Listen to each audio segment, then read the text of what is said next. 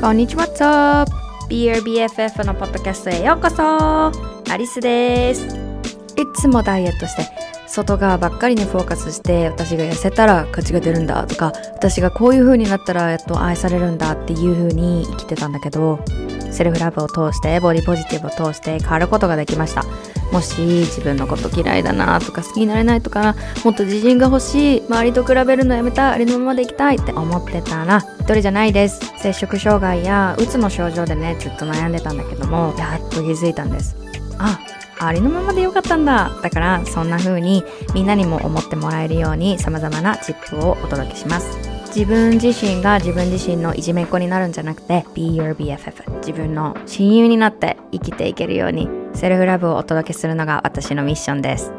Because the most important relationship for you is the one you have with yourself. Let's get into it.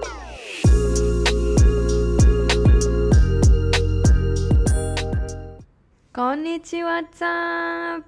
ボディージティブの、えー、アドボケーターのアリスです。今日は、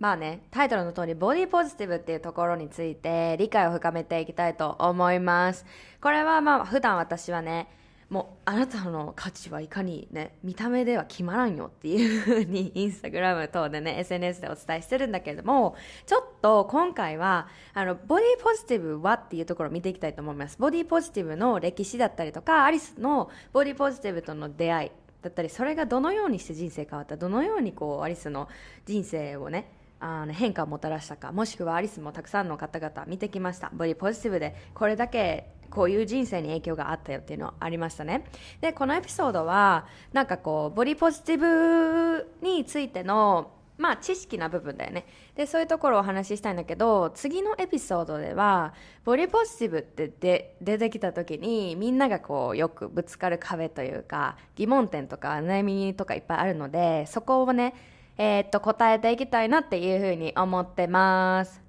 じゃあボディポジティブ聞いたことないとか聞いたことあるけどなんかあんまりピンときてないとかもしくは、まあ、ボディポジティブ学んでいててすごくこう自分の中で深まってきた方ね。それは関係なくレベル関係なくね。本当に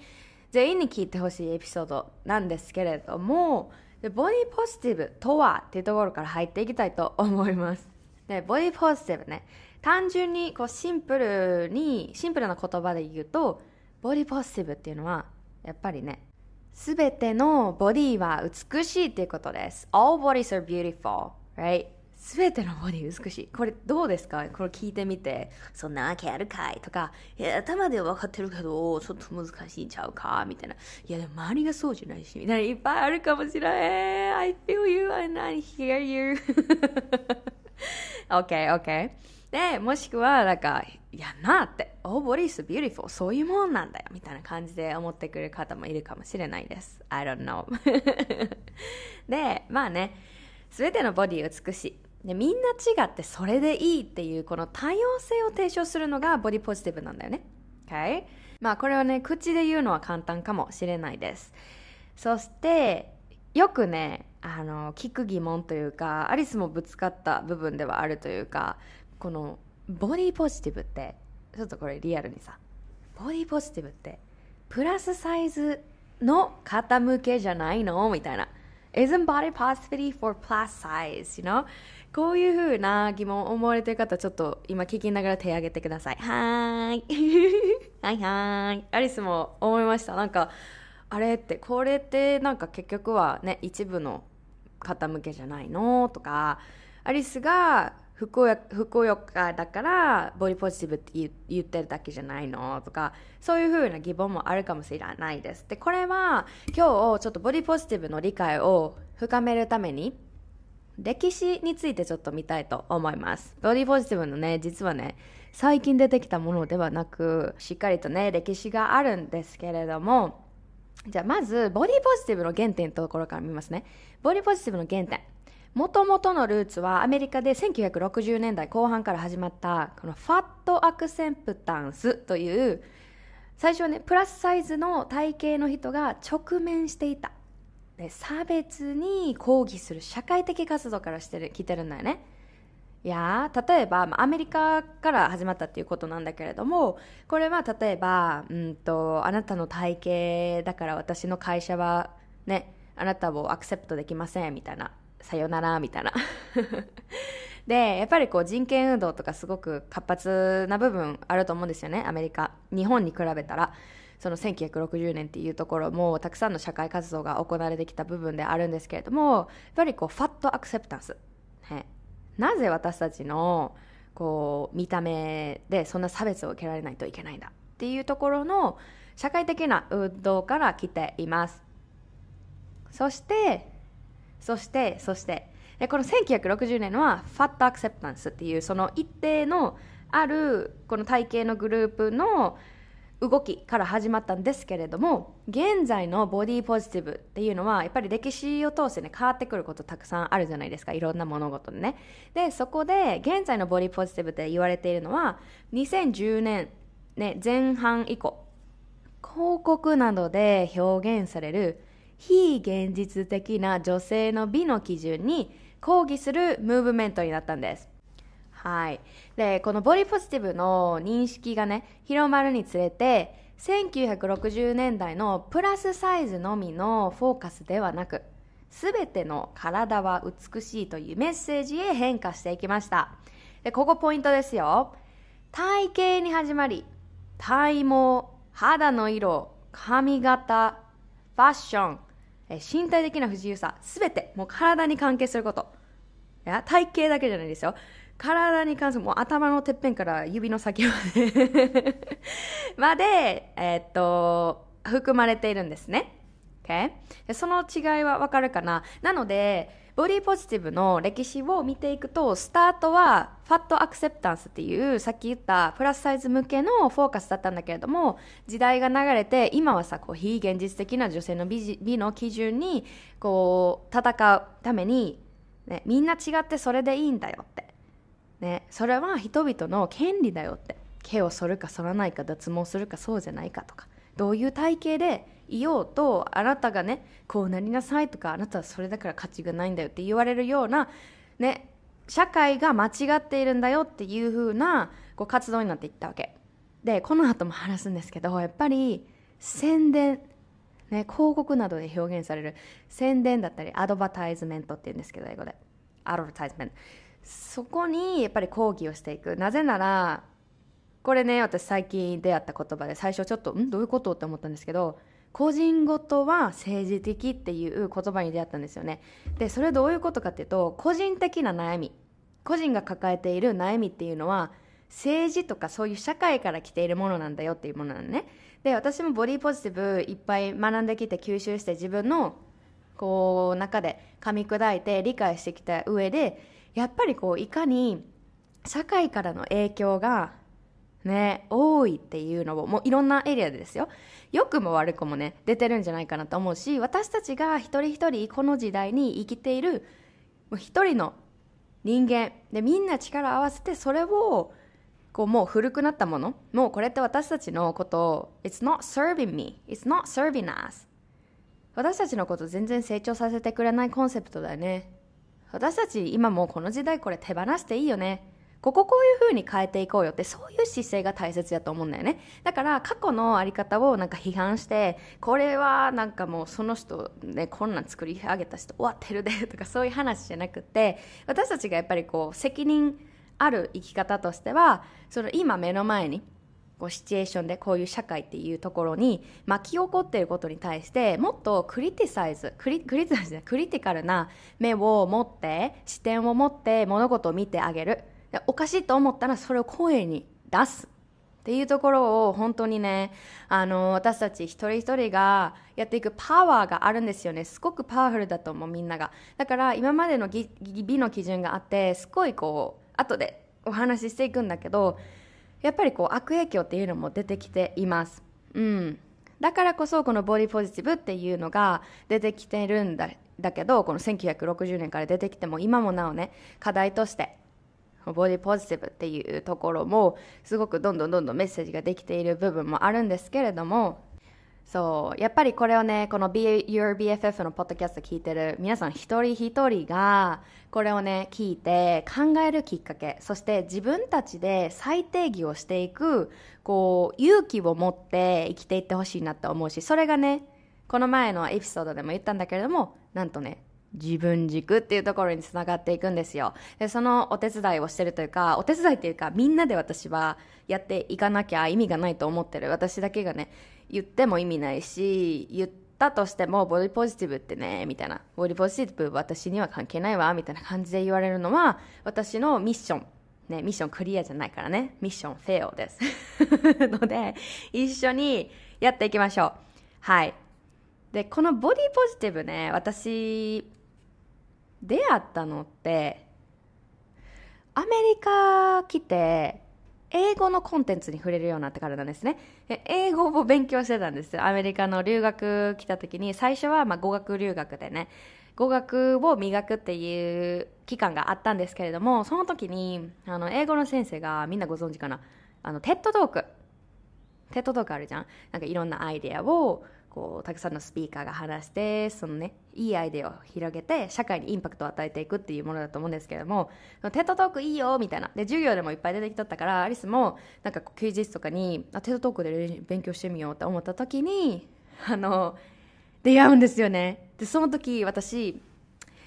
YouTube とかでも話してるんですけどあのアメリカ来てすっごいすっごいもうどん底を経験してたんですね。 identity crisis だったりとか自分のことわからないだったりとかうつも摂食障害もその時も爆発してたんですよ。すごくこう波があったんですけどその時すごく辛い時期で人と比べたりとか人の英語と比べたりとか自分の在り方を比べたりとかもう本当に自分が誰か誰か分かんなきゃ分かんなくなってる状態やって。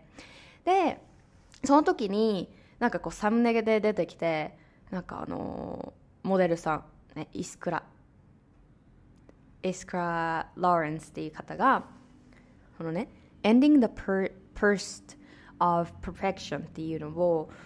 なんか完璧であることを終わらせましょうみたいな感じのタイトルで撮ってそれをクリックしたの。それがねボーンってライフチェンジン人生を変える出来事あの瞬間だったんですよ。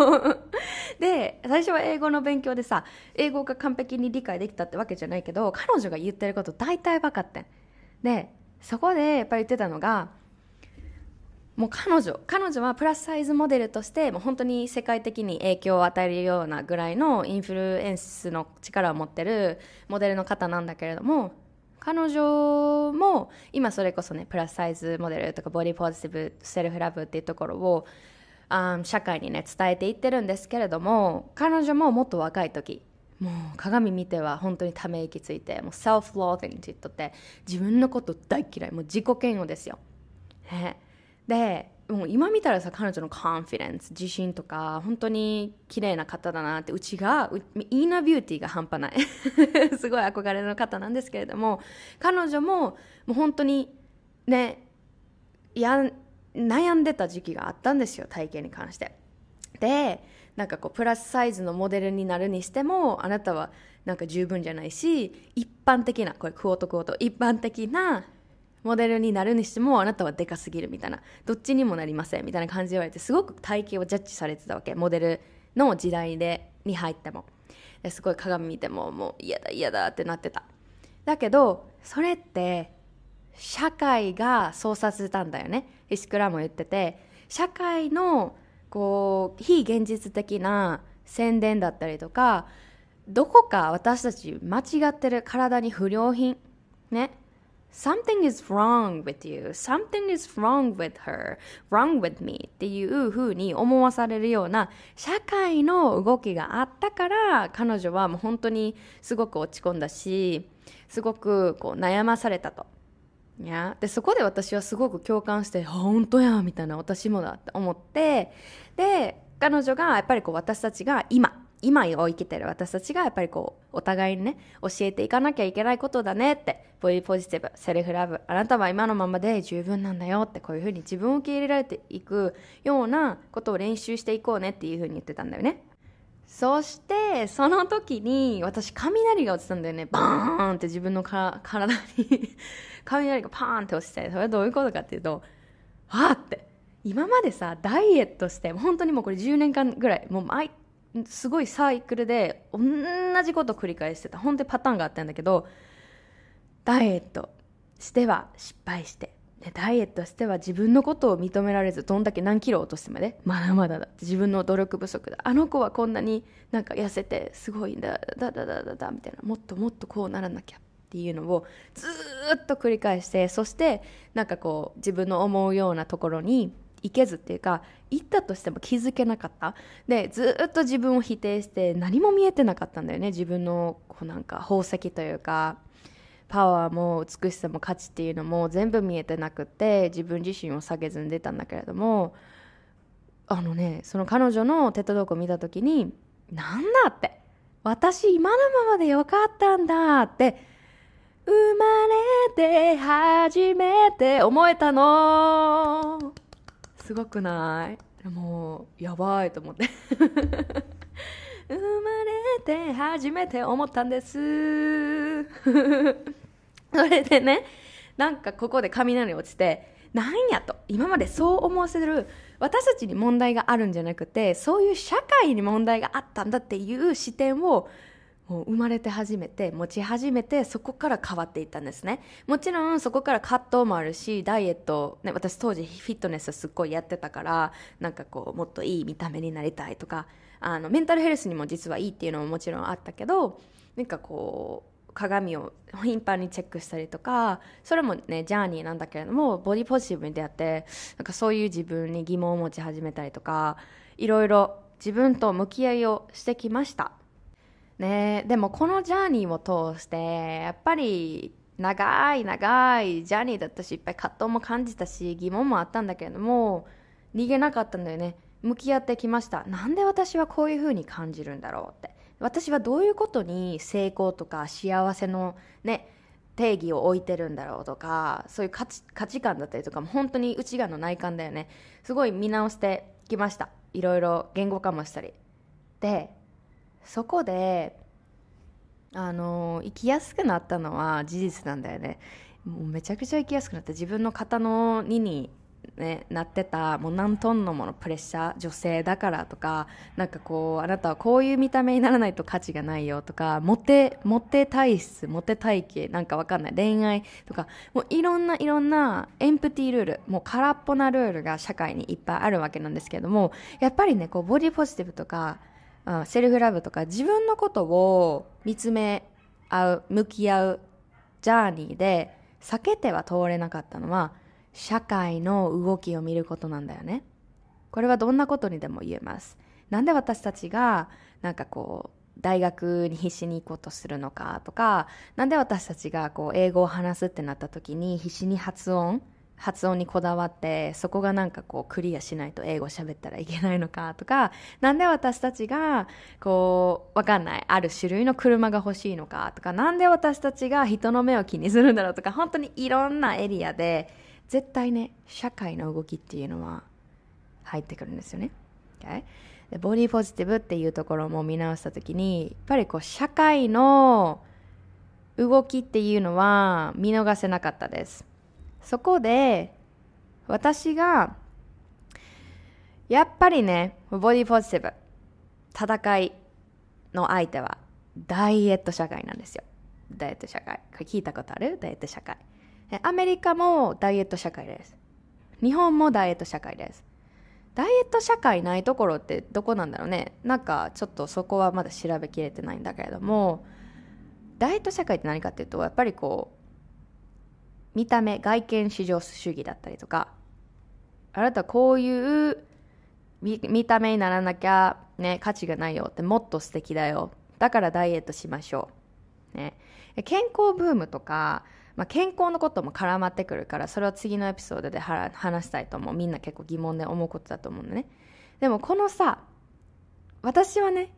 動画行き過ぎてるなと思うんだよねであのー、日本国民としてまあ世界的にアメリカの視点から言うとやっぱりこう食がすごく健康的だったりとかこういうあの日本食ってやっぱり健康的って言わない？いや。で健康であることもちろん大切。だってさ長生きして長生き100年生きた人ね2人いるとするやん。でもその A さんは80歳から病気になってその20年間はもうほほぼ寝たきりでもう介護して100年まで生きた。同じ100年でも B さんは自力でもう毎日なんかこう活発に自分のやりたいことゴルフとかやったりとかお絵かきしたりとかなんかねあの子供たちとか周りのコミュニティの人たちとかと楽しい人生を送って 100, 100歳で亡くなった100歳までそういうゴールを切ったかと全く違うと思う。だから健康っていうのもあの私は健康で長生きっていうのはすごい私自身もしたいなっていうふうに思ってるんだけれども私自身も健康っていうところにすごく価値を重きを置いてるんですけれども健康って体だけの健康じゃないしね今まで見落とされてきたメンタルの健康もそうだしいやなんかそういう一部の健康じゃなくて私はすごく包括的なバランスを取りながら一人一人の健康ってあるんですよね。でも私がなんでダイエットのこの社会が嫌かっていうとあなたはこのダイエットをしなさいっていろんなね本当に一人一人体型も DNA も体質もあり方も見見方も見方っていうか容姿も全部違うのに一つのカテゴリーに当てはめようとしてくるとこなんですよね。Right? ケトダイエット、糖質制限ダイエット、なんとかダイエット。一人一人栄養、どんな栄養が必要かっていうのもわかんないし、ドクターでもないし、だけど本当にその宣伝っていうのは、アドバタイズっていうのは、あなたはこれをやらなきゃいけないよ。あなたはこういう体型にならなきゃいけないよ。ビキニ着るならビキニボディになってください。な、なんなんそのビキニボディって？でそういう今例えなんだけれどもダイエットカルチャーってすごいねなんでこれがあの日本に日本社会に関係がある。日本で育った。日本に住んでいる。日本に何か関係がある方。私は絶対にダイエット社会っていうところに自覚を持つべきだと思っています。日本で少なからず何か関わりを持って特に住んでいる育った。私も日本生まれ日本育ちなんですけどまずダイエットカルチャーっていうところの文化っていうところの影響をもう本当に浴びせされています。どこに行ってもダイエットの宣言があったりどのテレビチャンネルつけてもダイエットの特集をやってたりとかどの雑誌開いても体型のことねなんかこういう美人とかこういうなんか美しい人たちの特徴とかいやダイエットの特集やってたりとか本当にあらゆるところにでそれがどういうところに広まってくるかっていうと私たちの日常の会話に入ってくるんだよね。大きいところから小さいところに入ってくる。大きなマスメディアや宣伝 CM ラジオいろいろあると思うんですけど雑誌とか。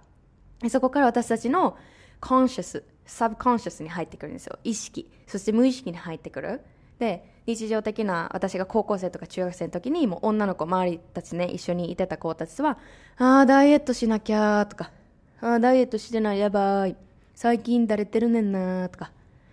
ね、お弁当も食べるのもなんかもう今私ダイエット中やからめっちゃ量少なくしてんねんとか。ダイエット中やからちょっと食べに行けへんとか。ダイエットダイエットダイエットダイエットダイエットダイエット。ダイエットしてなかったらさあれダイエットしてない私がおかしいのかなって思わされる部分もあるよねきっと。で私もなんかダイエットしてないのって言われるのがすごい怖かったんだよね。ダイエットしなくていいの？とか。はいでこのダイエットカルチャーのやっぱりね悪影響っていうところをお伝えするとこれはアメリカのね統計なんだけれどもすごく日本も言えることだと思います。10代の女の子があの摂食障害の話するね。10代の女の子が摂食障害で、えー、命を落としてしまう確率は他のどの病気に比べても12倍高い。12倍ですよ。で米国内では3000万人が摂食障害を持ってるって言われてます。そして自ら命を絶つ子どもの90%が心に病気を持っています。これ聞いてどうかな？いやいやいや私摂食障害じゃないし。関係ないよ。私はなんかこう摂食障害だからはいじゃあこれらを問題視しましょうとか周りの人が摂食障害で困っているからはいあなたに関係あるんですよ。じゃないんですよね。少なからず必ずねダイエットのこの文化っていうのはもう本当にいろんなところに深く深く浸透しているので私は一人一人関係ないとは言えません。これ女の子っていうふうに言ってるけれどももちろん性別関係なくですよ。男の子にもそういうふうなプレッシャーもあるだろうし男の子なりの体型のね美の基準だったりあるだろうしそれが自分だけじゃなくて周りに対してもボディシェーミングにつながったりだったりか私も言われました。めちゃくちゃ詳しく 悔し悔しかった。高校の時にただ広い廊下歩いとったんだよ。そしたらねある男の子にすれ違う時に「幅広すぎなんじゃ」って「痩せろ」みたいな感じで言われて めちゃくちゃムカついたよね。ねそういうところにつながってる。で彼自身は私はまあ悪くないとは思っている。なんでかっていうと個人ごとは政治ごとでしょ。彼も彼っていう人間。でどういうとこから影響があるかっていうとその上なんだよね。その大きいなところマス。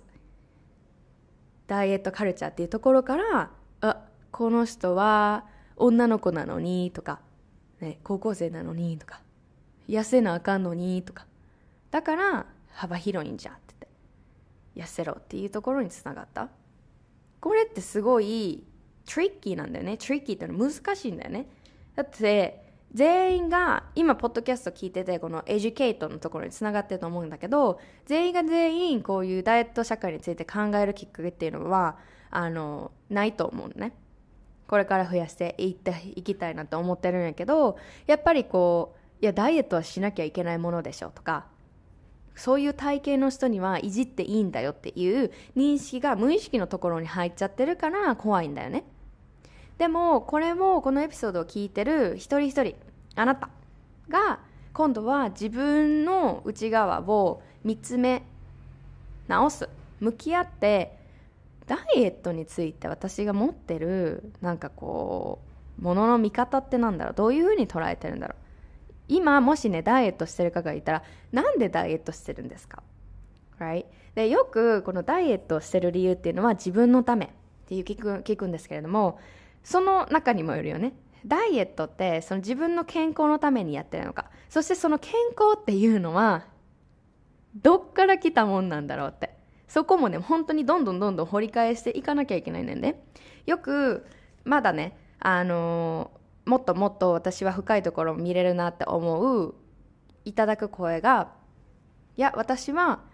このダイエットすることが幸せにつながるからやってます。これは自分のためです。っていう意見もありますね。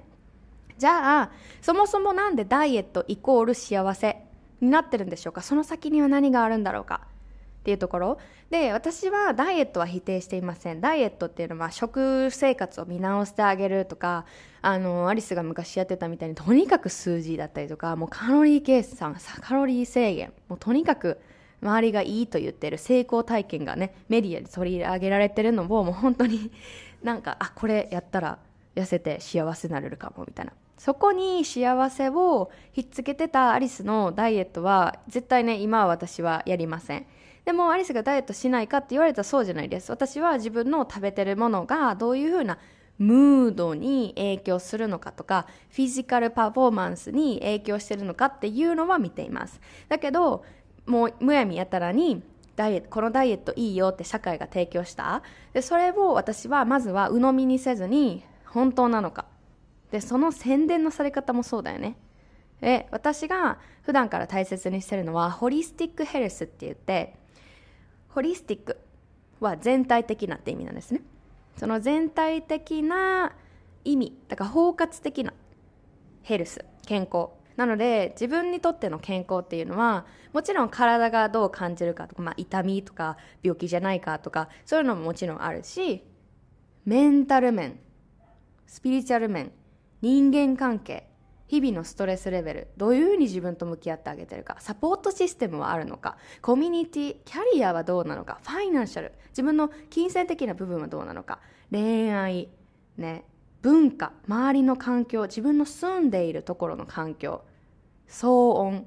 ね、そういう全部の身の回り自分の内側から外側に関わること全てを包括して私の今の健康レベルはどういうとこなんだろうっていう見方を向き合い方をするようにしました。過去と何が違うかっていうともう本当にもうバリデーションですよね。私が痩せたら認められるから私が痩せたらあ痩せたんじゃない？いいじゃんって褒められるから。痩せたらまあ、痩せるだけじゃないけども容姿に関係することでね。脱毛したら私はこう海に自信持っていけるんだとかここのお肉がなくなったらとか恋愛もうまくできるんだとか。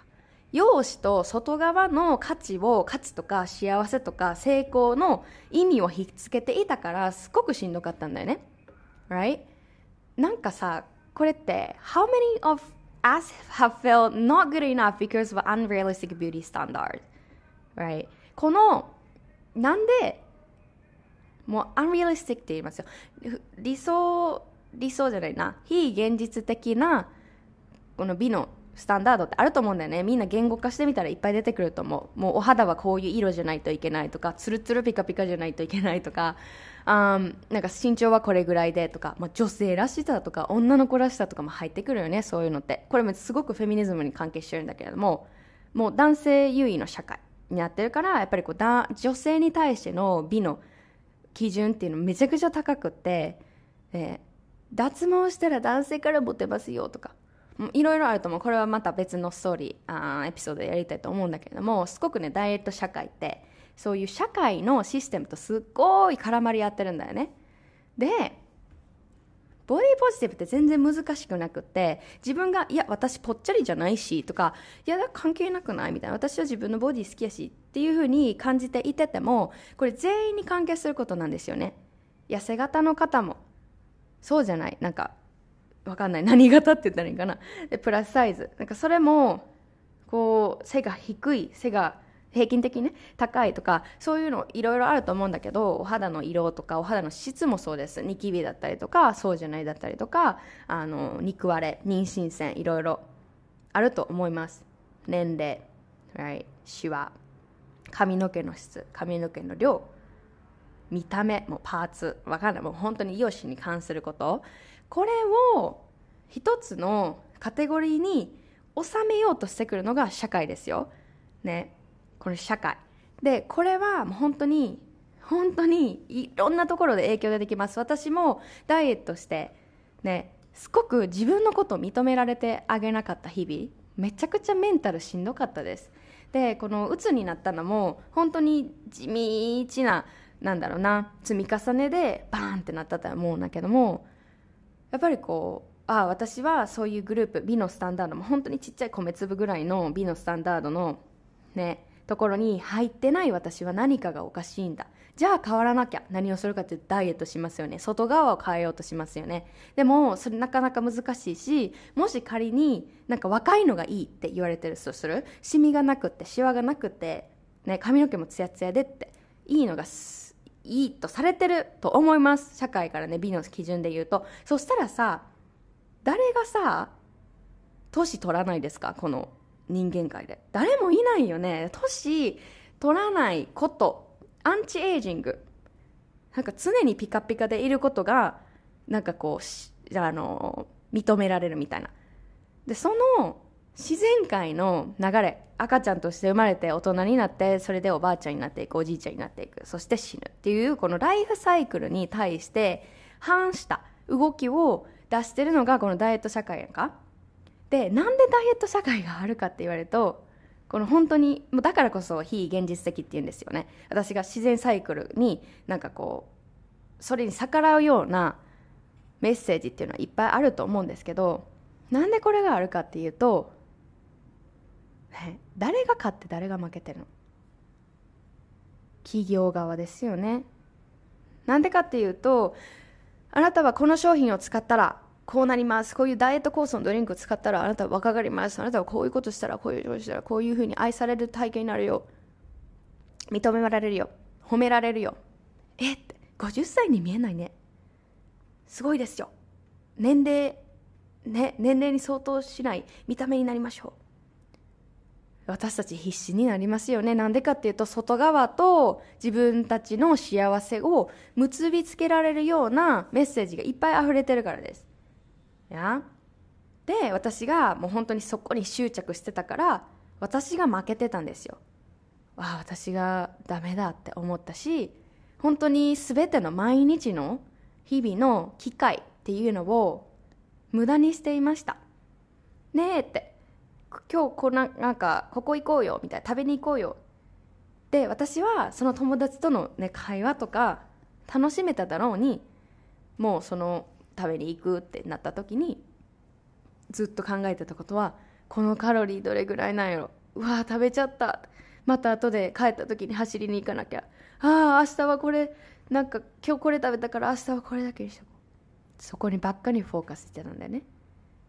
いろんな目の前の機会を見えなくしてたんだよね。もう本当に。留学来た時もそう。なんかこううつとか本当にもう体が、ね、動けなくなったああってまたやみたいな。ああもう人生疲れたなって。思ってた時でさえもあダイエットして痩せたらここから抜け出せるんかもうジム行き出そうかな。っていうフォーカスだったんだよね。そこはメンタルが運動したら気分がねムードが変わるから気分が晴れるから運動しようっていうところのメンタル面自分をテイクケアしてあげるためのフォーカスじゃなくて痩せて見た目が変わったら人生が明るくなるのかもっていうところに結びついてたんだよね。この内側を見てあげるのか外側を見ていたのか大きな違い分かりますか？いや変わる変化私たちのボディに変化があることは当たり前なのにそれが間違ってますよっていうのが社会からのメッセージです。そこにまず気づいてください。気づいてください。二重の方がいいですよ。ね、ハーフみたいなルッキング。ハーフっていうのもすごい私は違和感があるけれども、こう外国人ルッキング。ね、白人っぽいなんか顔の方がいいですよ。お肌は白い方がいいですよ。美白。やアンチエイジング。美魔女。ダエいっぱいあるんですよ。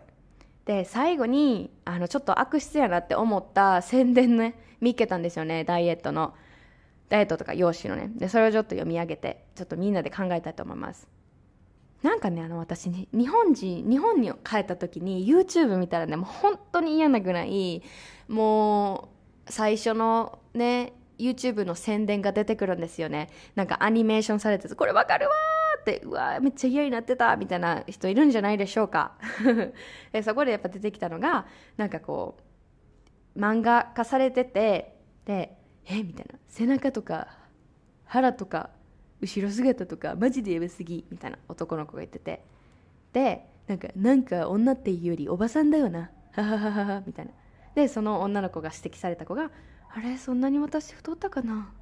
っていうのを食べ食べてたんだけど食べるのをやめて。そこからなんかこうダイエットサプリあなたはこれをやりなさいって。まさにこれ典型的に今日私がずっと話してたことだよね。でも本当に指摘するポイントがいっぱいありすぎるんだけどまずボディシェーミングだよ、まあ、あなたはここを変えるべきだよって。やばすぎって。ジャッジしてるしこういうふうなある一定の見た目にならないなってないあなたはおかしいですよね。そして何か女っていうよりおばさんみたいだよなって。おばさんってとおばさんっていう言葉も私嫌だしなんかこういう体型イコールおばさんみたいな。Right? なんかそんなに私を取ったかな。もうなんかこういう描写されてるのは私本当に違和感だなと思います。2つ目どんな美人でも3日で入る。てんてんてん。これね、あのー、電車のところにあった宣伝やと思うんですけれども、どんな美人でも3日で入る。これは何言われてるかというと、美人は生えていないものだ。毛がね、体毛が。どんな美人でも3日で入る。毛は早く生える。それが間違ってますよ。毛が、体毛が生えてることは間違ってますよ。今すぐ脱毛しなさい。Right? 毛が生えてたらあなたは美しくないんです。The heck? そういうことだよね。で、3つ目。自分で二重作るの大変じゃないですかっていう広告。あー、oh my god! まずここで言えるのが、二重じゃないとあなたは美しくない。はい。そして自分で二重作るの大変じゃないか。作ること。二重にすることが前提になっているこのメッセージ。いやー、これちょっと本当にもういろいろあると思うんですけど、じゃあ最後に4つ目。シワの仕業。ほうれん性ほうほうれん性おでこや、えー、目頭や、目尻なのにできるシワはクリニックで治療できますですよ、これ。なんかシワは治療できるものだ。Right? シワの仕業。シワのせいであなたの人生が何かこう嫌なことが起こってるとか、あなたがこうなのはシワのせいなんですよ、みたいな。Right? さっきもね、言った、この、考えてみてよ。私たちは自然の一部です。ね。動物。いろんな生き物、人間含め。生まれる。大きくなる。そしてそれが死に向かっていくね。それが普通、普通的、理想的、理想的じゃないわ。現実的な部分だと、部分だと思いますけど、部分ですよね。ね。でも、それがおかしいですよっていうところを出してるのは、なんでかっていうと、経済が動くからなんだよね。単純に。Right? だって、このシワの仕業っていうのもクリニックで治療できますって言ってるのもシワが人間として当たり前に出てくるものを何かそれが間違ってるんですよ。ってことはすっごいこうマーケティングにつながらへん。あそうなんだ。うわシワ出てきた最悪って。これなんとかしなきゃ。OK10 万円20万円何十万円何百万円出してこのシワを消しました。そしたら私の人生は楽しくなりましたはい体毛も入るものだよね毛入るものです。意味があって入るんですよ。で、それに対して、あなた脱毛しなきゃいけないよ。ね。みんな入るものなのに、そういうふうに、こう、恐怖、恐怖ベースで出すからこそ、私は脱毛がいけないっていうのを言ってないだけれども、その出出せ方なんだよね、見せ方。メッセージの送り方。そこに、これからみんなは、一個一個にそういう目線を、こういう視点を持ってあげてほしい。It's critical perspective って言うんですけど、やっぱりこう全部見えるものが鵜呑みになる。しかもこういう宣伝ってよく見る、見る。こういうのって電車にあったりとか、駅のホームにあったりとか、なんかこう携帯でブログ見てるときにポンって出てきたりとか、あと YouTube の初め出てくるのって、こう見れば見るほど、私たちの潜在意識に入ってくるんですよ。潜在意識っていうのは自覚できない意識。でその潜在意識に入ったらめっちゃ怖くってそれが本当だってそれがリアルなんだ現実なんだっていうふうに思っちゃうのねだからこのシワの仕業っていうのを見てたりとかシワはいけないことなんだってシワがない方がいいんだっていうのを日常的にいろんなところでいろんな角度から頭その脳内潜在意識に入ってくるとどういうことが起こるかっていうと鏡見た時にうわやばいシワ出てきた最悪。どうにかしなきゃ。私は今のままじゃダメなんだ。外に出た時に笑うのが怖くなったりとか。ね。なるべく笑わないでいこう。なるべくマスクつけとこう。マスク外かマスク外すのが恥ずかしい。ね。こういうところにつながってくるじゃんか。だから今一度この本当にどれだけ私たちにプレッシャー容姿のことに関してプレッシャーが日常に溢れているかっていうのを私だけじゃなめた頭ダメなんですよこれ。みんなこの BUBFF のポッドキャスターみんなが聞いてくれてるセルフラバーのみんなが聞いてくれてる。一人一人がパワーを持ってます。これってどうなんだろうっていうクエスチョニング疑問を持つだけで OK です。一歩目。Right そしてそれをねできたらみんなにシェアしてほしいです。そしてそれを一緒に話せる仲間っていうのをやっぱ増やしていってほしいなと思う。これってなんか疑問だよね。私ねあのこの前あの フォロワーのね Beautiful, Beautiful Soul に言われたんだけどなんかその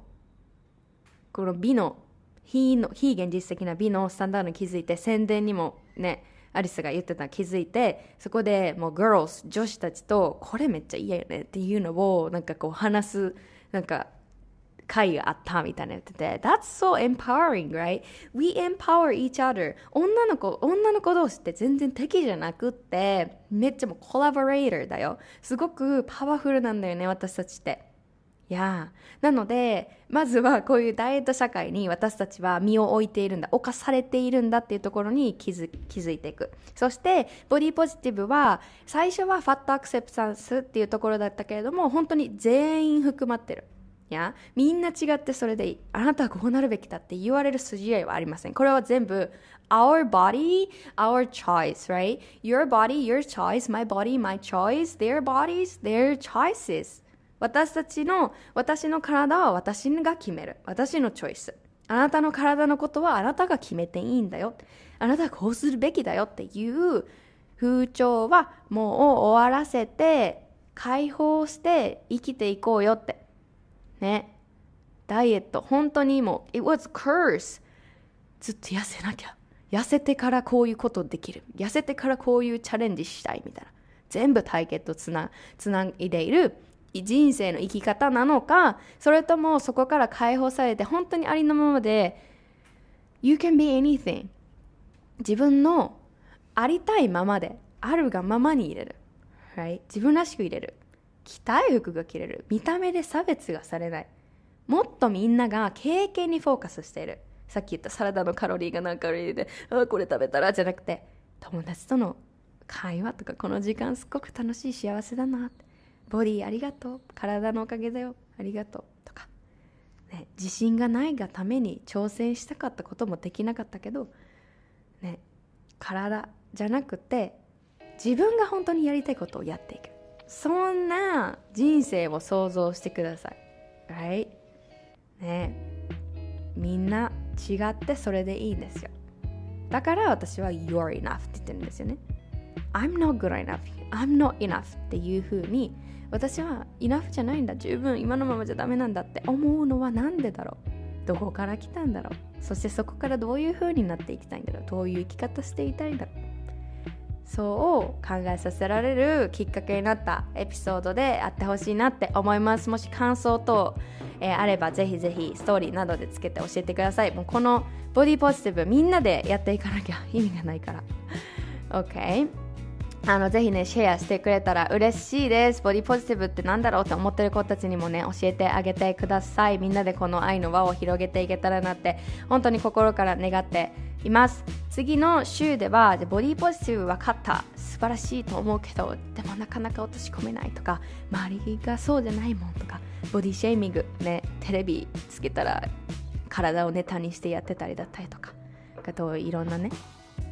悩みとか疑問とかあると思うんだけれどもそういうところに答えていきたいと